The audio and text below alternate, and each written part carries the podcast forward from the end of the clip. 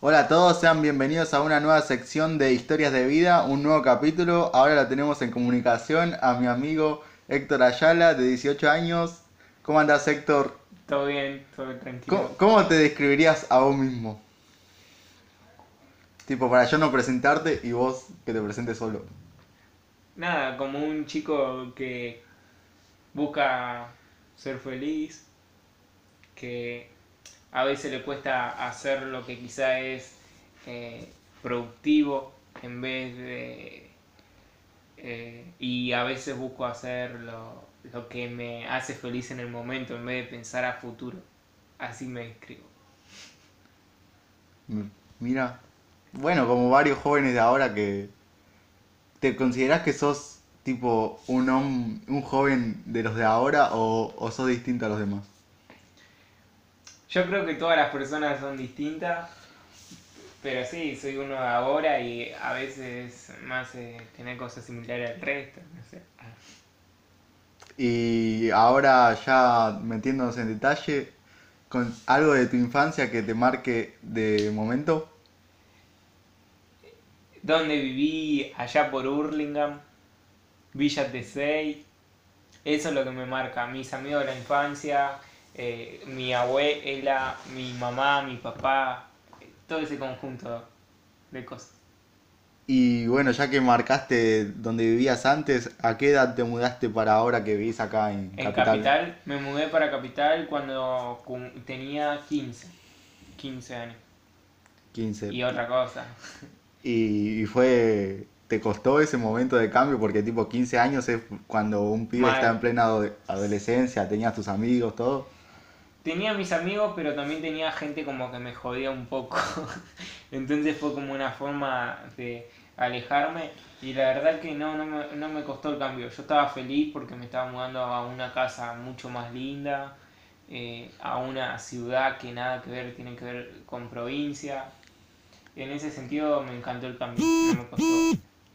Y, y entonces considerás que tuviste una buena infancia.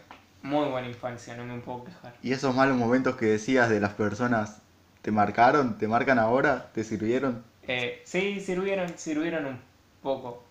Sí, sí. Aunque a veces capaz que para mal, pero ahora creo que para bien. ¿Y considerás que la crianza que tuviste de tus padres eh, fue buena? Demasiado bueno. No me puedo quejar. En especial a mi mamá, que tipo eh, siempre, siempre estuvo conmigo. Nunca me dejó con una niñera, nunca me dejó con nadie. Siempre enfocada en mí. Por ahí tenía una propuesta de trabajo y la rechazaba para criarme. Así. Y ahora tus padres, cuando vos les preguntás cómo te describen de chico, ¿cómo, cómo te describen? Como, como, no entendí muy bien la pregunta. O sea, que viste que siempre uno se interpela y le pregunta, ma, ¿cómo era yo de chico? ¿Era travieso? ¿Era tal? ac-?" Ah, sí, no, yo era re loco. no, mi mamá me dice que yo no me podía dormir, eh, no me podía hacer dormir, me cargaba, Oh, me hacía todo, un y no me pesado. podía dormir. Sí. En cambio Nico, no dormía nada. Ay, Claro. yo era muy maricón, muy llorón, muy llorón. Y eso.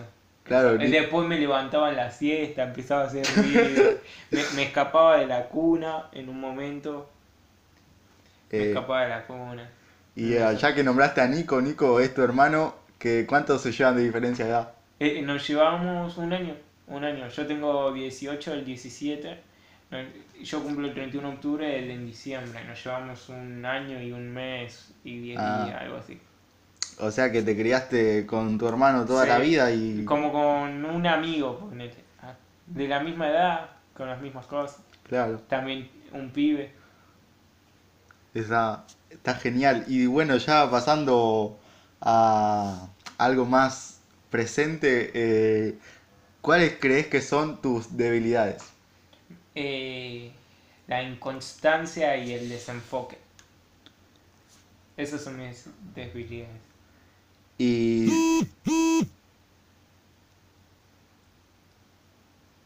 Eh, y por ejemplo, un ejemplo me darías sobre alguna situación en la cual te encontrás ante un desafío y la, ¿Cómo y reacciono superaste. ante un desafío? Claro, Ah, un ejemplo de que ya superé un desafío. claro, claro. eh, el mejor ejemplo de un desafío, eh, los modelos de Naciones Unidas. Esos fueron como mi desafío, no solo ahora, sino los que más tuve en la vida. ¿Y eso te, ma- te marca? ¿Te Sí. marcó? Sí, sí, me, me marcó y me sigue marcando porque sigo haciendo. Muchísimo. ¿Y considerás que cualquier joven que se meta en ese mundo cambiaría? No cualquiera, yo creo que uno con ganas de que, con ganas de poder progres- progresar, con ganas de poder hacer algo productivo, con ganas de poder ser más sociable, de sentir como Claro. hacer algo bien. Un chico que quiera hacer algo bien tiene que hacer un modelo de Naciones Unidas. Y ya aprovechando que hoy la entrevista 20 de julio, Día del Amigo, ¿tenés muchos amigos? No, no, la verdad que no me considero una persona con muchos amigos. Tengo de amigos a dos que marcaron mi infancia, eh, bueno, a vos, eh, amigos, amigos así, y después de chicas, eh, dos amigas más, amigas verdaderas. ¿Y qué es lo que más valorás de un amigo? Eh, la fidelidad y la forma de ser capaz conmigo, porque yo me considero una persona malhumorada o capaz eh, media antipática a veces. Y eso es algo que espanta a las personas. porque- Claro, que tus amigos se queden ahí. Ca- claro, capaz te da la vista de soberbio, ¿entendés? Claro. Y el que se queda, ese ya hace como un clic para mí. Eh, bueno, entonces ya me nombraste una afición que decías de los modelos de las Naciones Unidas. ¿Tenés alguna otra? Eh, un desafío, ¿Un desafío, una, sí, una afición, un hobby, algo? un hobby, eh, mucho me gusta demasiado el freestyle, el rap, la FMS, la Red Bull, pero no, o sea, mi sueño es estar ahí, te juro que es un sueño, como rapero estar ahí, pero nada, lo considero casi imposible. ¿Por qué? Y porque, no sé, creo que me faltan muchísimas habilidades que no tengo. ¿Y no crees que la podés eh, ir incorporando poco a poco? Puede que sí, pero sería demasiado trabajo. Demasiado trabajo. Pero puede que sí, sí. Y bueno, hablando un poco de tu pasado de, o de tu presente, ¿alguna vez tuviste eh, con alguna persona que sea mala, que tenga maldad, Que tenga maldad. que te cruzaste en tu camino? No persona que tenga maldad, sino persona con sus defectos. Porque, no sé, muchas veces decimos, "Fua, esta persona es una, acá en Argentina decimos, es re forro, es re, Sí. re mala onda. Capaz que sí, pero eh, yo no creo que por eso Pero, capaz sea una mala persona en todos Sus los valores siempre... ámbitos. Ajá. Claro, claro. Tiene sus cosas, pero no debe ser una mala persona en todos sus ámbitos. ¿Qué negocio te gustaría iniciar? Eh, eh, algo que me dé plata. no sé de qué. Inclusive cuando pase la cuarentena estoy pensando con mi familia hacer algo. Por ahora viene ganando la idea de ropa de mujer. Mira. Sí, sí, sí. Y. Este. Entonces. cu- ¿Cuál ha sido tu mejor momento? El que va a llegar. ¿Consideras que no llegó tu mejor momento? No, no está ni cerca. profunda respuesta. Eh, bueno, entonces me dijiste que te gustaría iniciar ese negocio. ¿Y vos te ves como un líder o como un seguidor? Depende de los ámbitos. En algunos como me puedo ver como un líder a futuro. ¿Y ahora te consideras que sos un seguidor? ¿Un seguidor en qué sentido? En, en la vida en general o en algunos aspectos específicos que vos consideres? En la mayoría sí, pero no sé, en los modelos de Naciones Unidas yo me siento líder.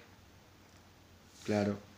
Y bueno, ahora pasando a tu vida, bueno, como siempre, pasado o actual, ¿no considerás un momento en tu vida que te hizo un clic y dijiste, acá es un antes y un después en mi vida? Sí. ¿Qué momento? Es una historia larga. Tenemos tiempo. Bueno, eh, eh, ese clic fue cuando tenía 17 años. Que yo siempre creí en Dios, pero nunca vi nada de Dios, nunca. Ni algo que yo diga, por esto creo en Dios. Y una vez fue un campamento cristiano en donde eh, un profeta, que es alguien que te cuenta eh, algo que Dios piensa de vos o algo que Dios le dice a vos de él, eh, a vos de, claro, sí. Sí, mí mismo, ¿viste? Y resulta que estaba contando su experiencia con Dios, todo como él sentía que Dios le hablaba, las cosas que pasaban después. Y yo digo, eso no me pasó nunca. Entonces fui a la habitación y resulta que eh, digo, o Dios no existe o no, o no me quiere.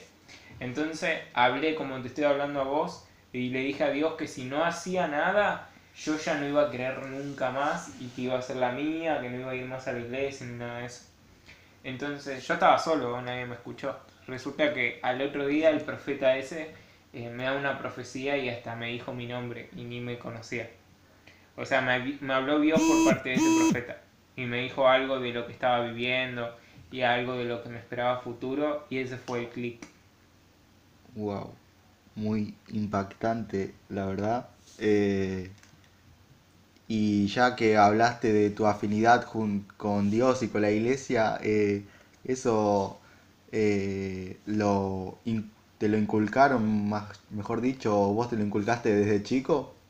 No, no, eso no, no se inculca, por más que lo intente. Yo desde que nací tengo, mis abuelos son pastores, mis papás pastores, eh, toda mi familia en la iglesia, desde nene corría en la iglesia, desde nene ayudaba a preparar todo en el culto y a mis 17 años yo no creía en Dios hasta los 17.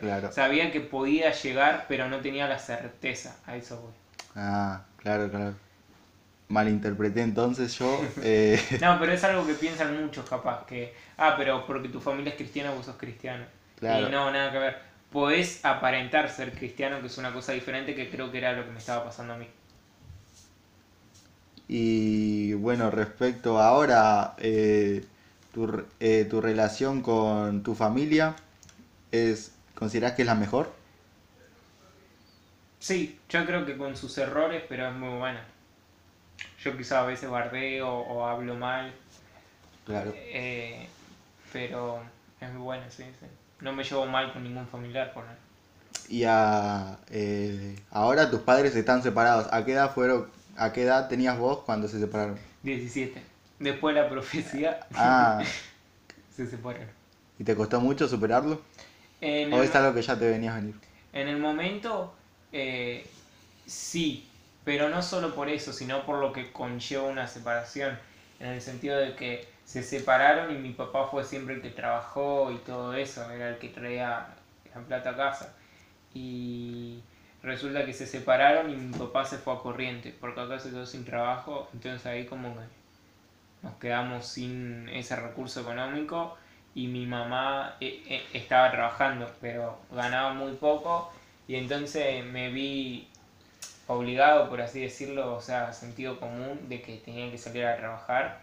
Y bueno, ahí fue cuando empecé a trabajar y fue duro capaz en el sentido de que eh, nos tuvimos que mudar a un lugar mucho más chico del que vivíamos antes.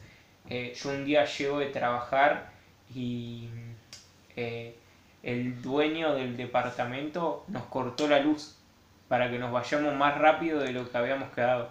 Nos cortó la luz, nos cortó el gas para que nos vayamos antes, ¿viste? Y yo encima tenía un modelo ONU ahí, ¿viste? En el medio, sí. sacaría, y estaba con mucho miedo, eh, no tenía ni la compu con batería, no tenía el modo emprendido, podía solo hacer un poco en la escuela porque después trabajaba. Y resulta que después, eh, tipo, esa fue una de las muestras de Dios también que yo sentí, de que a pesar de todo eso, en el modelo ese, eh, sacamos el primer lugar. Wow, genial. Y yo creo que ese fue el impulso que me hizo eh, poder superar todo, todo eso. Y bueno, vos decías de que a los 17 años vos, tu papá, tus padres se separaron y tu papá se fue más, muy lejos de lo, donde ustedes estaban. Y entonces considerás que perdiste ahora hasta la actualidad esa figura paterna o no? No, no, para nada, es un capo mi papá. ¿Y vos sentís que tuviste que ser, eh, como así decirlo, el hombre de la casa y dar, y dar más esfuerzo del que debías teniendo 17 años? Eh, no más esfuerzo, porque yo creo que trabajar no es algo que le hace mal a nadie. Sí creo que quizás eh, no es la forma adecuada ni a la que todos les gustaría, forzado. Pero bueno, no quedó otra y la verdad que te digo que me hizo bien. Viste que dice que las cosas Claro, para y- veces te hacen para bien. Me, me hizo madurar mucho solo un año. Y nunca lo viste como una obligación, entonces siempre como... No, nunca como una obligación de, uh, mis papás me están haciendo trabajar. Y, No, no. y a todo esto, tu mamá, cuando empezaste a trabajar, te apoyó siempre, te... Sí, mi mamá sí. Con, su, con nuestras diferencias, como siempre. Pero no, bastante eh, Claro. buena en ese sentido. Y a todo esto, tu hermano Nicolás, como su relación siempre fuera mejor, como un amigo. Sí, como un amigo, con muchas peleas también. En la misma habitación, eh, toda nuestra infancia. Después cuando nos mudamos a Capital también, durmiendo uno al lado del otro. Después el mismo círculo de amigos, la misma iglesia, todos juntos. Claro. Y pero con nuestra diferencia, pero nos queremos, no somos esos hermanos que sienten indiferencia por acá. Claro, sí. Sí, pasa mucho eso que decías de la indiferencia entre hermanos. Sí, que por ahí no se dicen feliz cumpleaños cuando es el cumpleaños del otro, cosas así. Nada. Eh, bueno, eh, entonces ahora quisiera preguntarte sobre tus planes a futuro. Eh, si se puede saber si estás trabajando en algún proyecto en esta cuarentena. Eh, sí, mis planes a futuro. eh, en primer lugar, lo que quiero y veo necesario es desarrollar un emprendimiento económico para tener ingresos fijos. Y porque lo económico quizás siempre es muy poético decir que no es lo más importante y todo eso, pero atrás de lo económico hay un montón de cosas. Entonces creo que mi propósito ahora es como quedarme súper tranquilo en ese ámbito y ahí sí poder enfocarme en lo que quiero bien a futuro profesionalmente hablando. Claro. Y ya que metiste el plano económico, bueno, la típica pregunta que siempre hacen es que si el dinero hace la felicidad, ¿lo consideras así o, o cómo lo ves? Para nada, el dinero no hace la felicidad. Para nada. Pero el dinero, si bien no hace la felicidad, es indispensable. Claro. No puedes ser feliz debajo de la calle comiendo pasto. o quizás sí, yo no. Eh, bueno, eh, te había planteado sobre decir, eh, preguntarte acerca de tu futuro, pero me olvidé plantear algo que es tu relación amorosa que tenés actualmente. ¿Qué me podés decir al respecto? Que es muy linda, es muy linda y es el primer noviazgo serio, serio, serio, muy serio que tengo. Y la verdad que lo disfruto, lo disfruto mucho. Cuando estoy con ella, soy feliz. ¿Te hace olvidar de, de tus problemas, de, de tus responsabilidades, de todo? Sí, sabes que sí, y tengo una historia para contar si querés. Obvio, estamos para eso. Me llevé una materia a febrero por ella. Porque la conocí, nos pusimos de novio y a los 10 días iba a Brasil. Y yo me llevé matemática y... eh, no, todavía no me llevé matemática. Tenía que sacarme un 8 en el tercer trimestre. Y reestudié para el examen y justo el día del examen eh, salgo con ella. Y a los dos días iba a Brasil, ¿viste? Y eran las 4 y yo ya, la tenía, ya me tenía que ir, ¿viste? Para Sí, terminar de repasar y rendir. Y resulta que mm, estuve así, ¿viste? Y, y le pregunto hasta qué hora podía ella y me dijo como hasta las 8, 8 y media. Y digo, son dos horas preciadas que la materia la puedo rendir después y a ella no la tengo después porque venía recién casi en marzo. Entonces, sí, creo que ella me hace olvidar de mis responsabilidades. Pero no me hace olvidar y no me ocupo, sino Claro, que sí. quizás eh, si yo puedo estar con ella y atrasar lo otro, lo atraso. Ahora, si es indispensable, eh, lo otro, lamentablemente, no queda otra. Que Claro. no vernos o vernos poco tiempo. ¿Y se puede saber cómo se conocieron? En la escuela, en la escuela nos conocimos y eh, vos lo sabrás en el sentido de que desde que empezó el año eh, yo la vi y me enamoró zarpado eh, físicamente hablando. O sea, me enamoró demasiado y la veía y yo decía, eh, ¿te acordás, Isma, que te decía que no puedo mentir? Te decía, allá va la madre de mis futuros hijos, ¿te acordás? Me acuerdo, soy testigo. Y, me decías, no, amigo, es de primero, porque era una chica que estaba en primero y yo estaba en cuarto. Claro, eso, eh, no lo planteé, pero la diferencia de edad es de cuánto?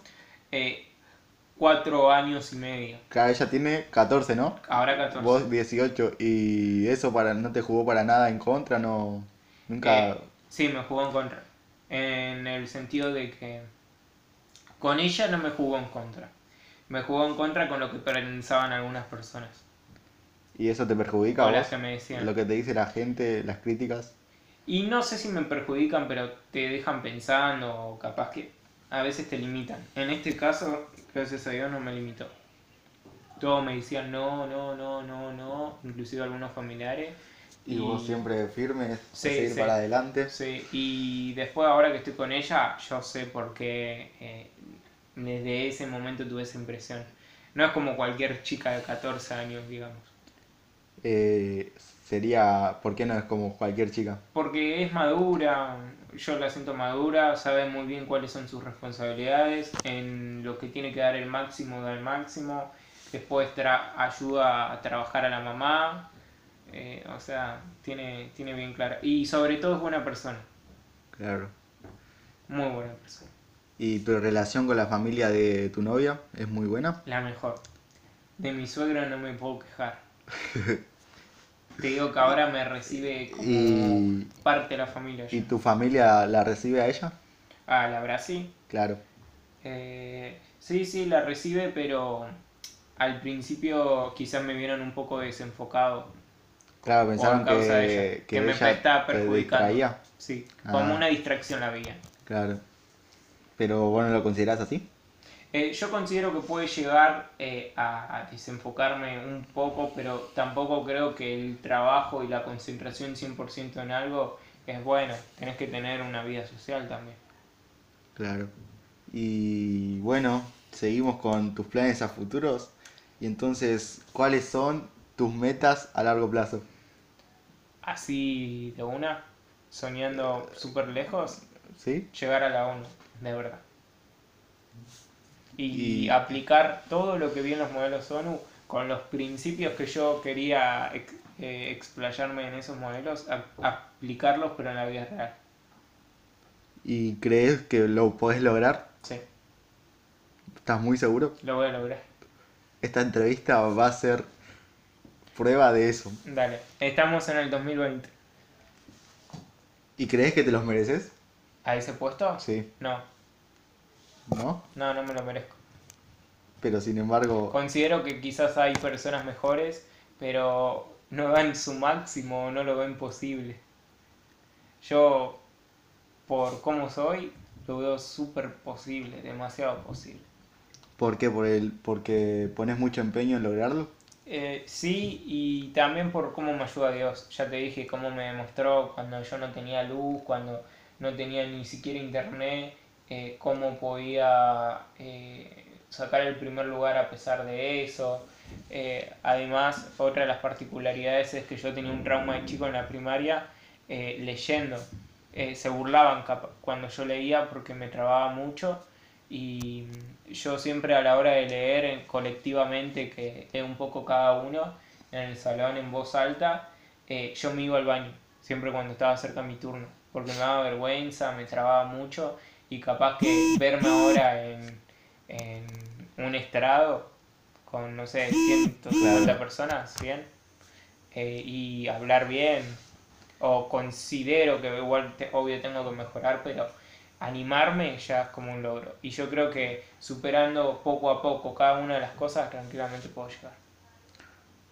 Me parece perfecto toda tu historia de superación. Eh, ¿Considerás que esto puede ayudar a otros jóvenes para inspirarse? Yo creo que puede llegar a inspirarlos, pero una vez que yo lo logre, porque ahora no son más que palabras. Una vez que un joven escuche esta entrevista a futuro y si yo llegué, ahí sí lo puedo inspirar.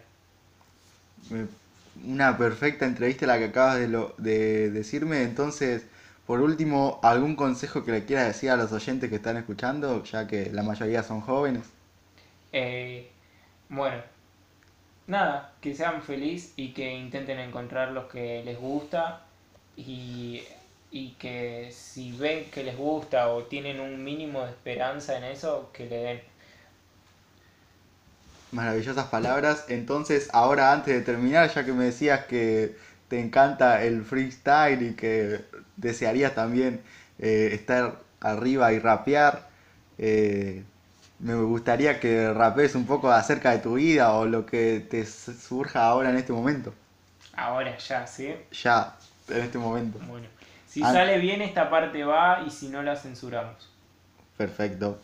Eh, bueno, ahora Héctor Ayala nos va a dedicar unas palabras rapeando, como a él le gusta, como sus hobbies, como él dijo antes de la trivia de preguntas, que como ustedes saben, las trivias de preguntas se hacen en cada entrevista para que nos demuestren un poco más los oyentes sobre un poco de su vida y sus gustos.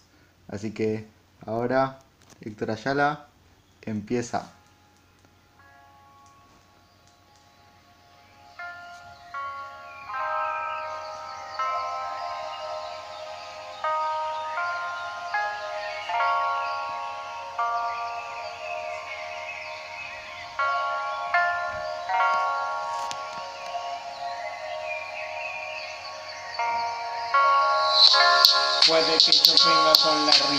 Por más que me critiquen, Héctor siempre se anima. Dicen boludeces, pero solo a mí me miran y acá rapeándote con tu poco de mi vida. Quiero ser mejor, a veces soy peor, es tema de superación. Supe que no pude hoy, lo vuelvo a intentar mañana por vencido no me doy. Sigo, pero adelante. Nunca miro para atrás, no me cabe en farsante. Lo digo como dije antes. Si querés conseguirlo, papi, esforzate. Estamos acá con el Isma, haciendo mucha entrevista. Forma que diga que la misma. Yo no le paso ni cabita. Que entendan como quieran. Desde Argentina cruzando la frontera. Como ONU, como diplomático cualquiera. No me quedo en mi vereda. Vamos a seguir para adelante. Quizá como un micrófono o un parlante. Contame lo que quieras antes. Pero nunca pontes a frustrarte, porque por más que cueste siempre hay que seguir. Esa es la vida, papi, no te podés rendir. Yo no lo digo solo para mentir. Esto es lo que pienso y lo pienso exprimir como jugo de naranja. Por más que te digan jaja, no caigas nunca en la caja. Esforzate, pasa la franja, porque eso es lo bueno, los demás solo trabajan. ¿Querés que siga? Sigo improvisando, capto el mambo, no me sigo quedando. Por más que bardeen, yo les sigo hablando. Puedo hacer rap y te lo estoy contando. ¡Wow! Excelente. Unos aplausos ahora en la edición van a aparecer. Eh, la verdad, unas palabras maravillosas tipo eh, del esfuerzo, de la perseverancia. La verdad me encantó. Eh, sin palabras, la verdad. Ahora, ya para finalizar, vamos con unas trivias de preguntas, las 10 trivias de preguntas. Vamos a darle. Tenés que elegir entre ambas opciones y podés justificar. En primera, ¿borrarías o repetirías un momento de tu vida? Repetiría un momento en mi vida. Si me lo querés contar nomás, ¿cuál sería y por qué? Eh, repetiría.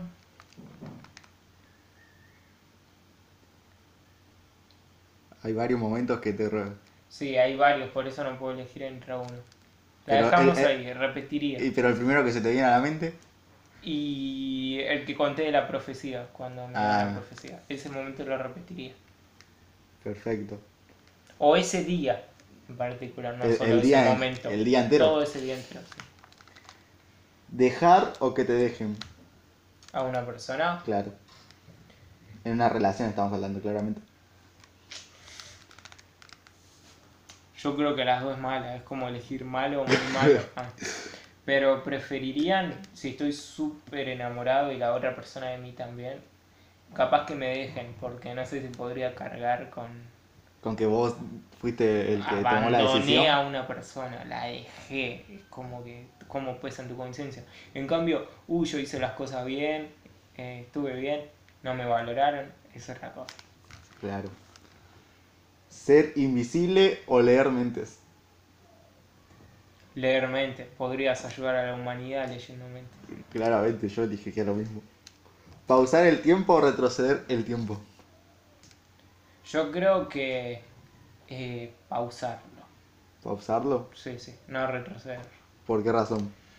Y porque lo vivido por algo lo viviste y en cambio pausándolo capaz puedes hacer más cosas pero siempre basándote de presente a futuro. Claro. ¿Dinero ilimitado o sentimientos ilimitados? Eh, o-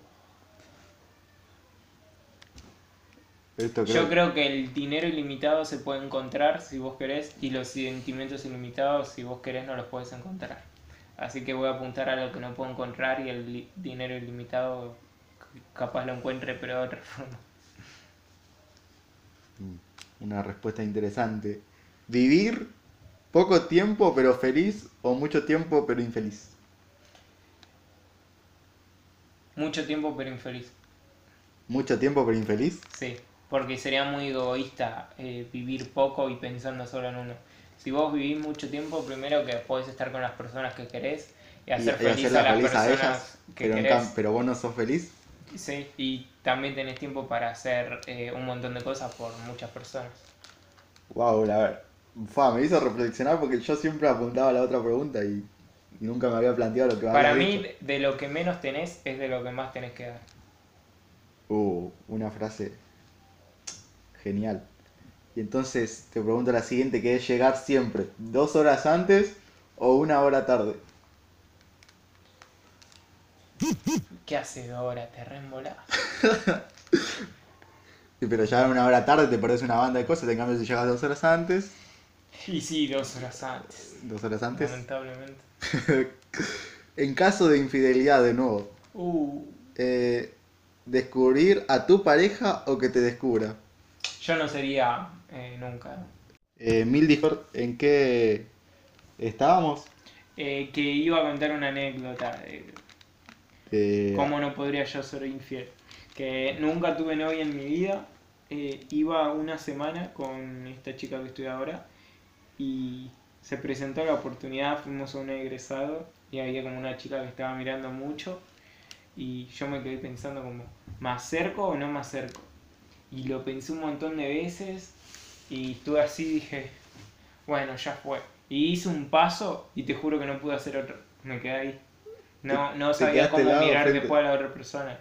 Es que si una persona es buena y sincera con vos, ¿por qué vas a ser tan hijo de... Claro, ¿Entendés?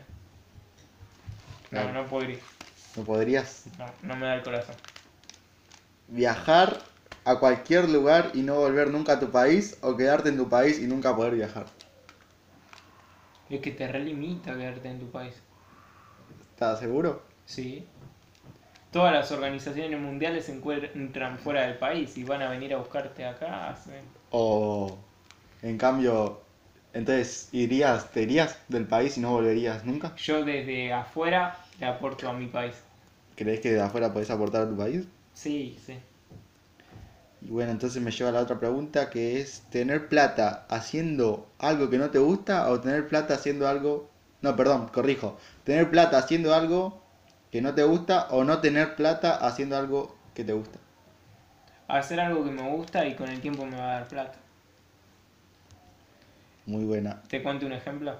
claro. Ahora estoy haciendo los modelos ONU y todos lo ven como algo re idiota. ¿Qué aprendes con eso?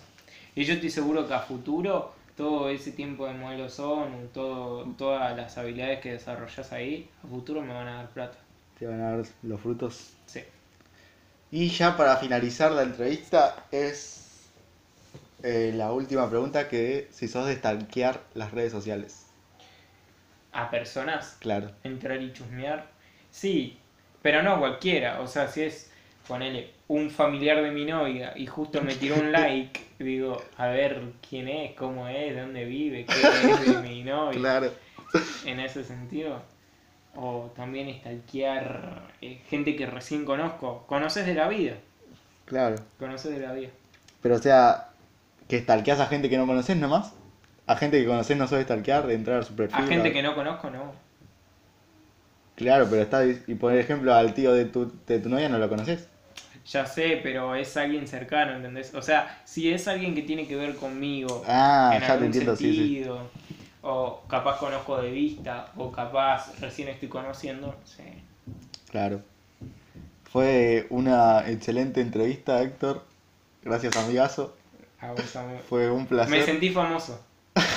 Te sentiste. Sí. No, porque bueno, como todos saben los oyentes, esto es eh, historias de vida que gente conocidos eh, cercanos míos y, y que todos tenemos una historia de vida, todos tenemos algo que contar, no hace falta ser famoso, no hace falta tener un título ni nada por el estilo, simplemente que todos tenemos una historia de vida, que es como se llama justamente. Así es. Así que muchísimas gracias Héctor. Eh, les digo a todos mis oyentes que me pueden seguir en mis ¿Puedo redes. decir algo antes de terminar? Claro, sí, sí. Bueno, tuvimos esta entrevista y conté todo, ¿no? Me gustaría que haya otra entrevista, pero cuando logre todo lo que dije en esta. Me- eh, te doy mi palabra que así va a ser. Va a ser así. Y vamos a guardar esta entrevista, como te dije, de recuerdo y de... Así que, bueno, como les decía, eh, para finalizar les digo que me pueden seguir en mis redes sociales. eh, Twitter Isma Villalba. En Instagram Ismael Villalba. Y en TikTok también Isma Villalba. Héctor, ¿puedes agregar tus redes sociales para que te sigan también? Yo soy más clásico, solo Instagram. Héctor Ayala y doble guion bajo. Doble guion bajo. Perfecto. Eh, bueno, también mi Facebook me olvidé, Isma separado él. Así que muchísimas gracias como siempre por estar del otro lado. Estamos en comunicación y nos vemos en la próxima entrevista de Historias de Vida.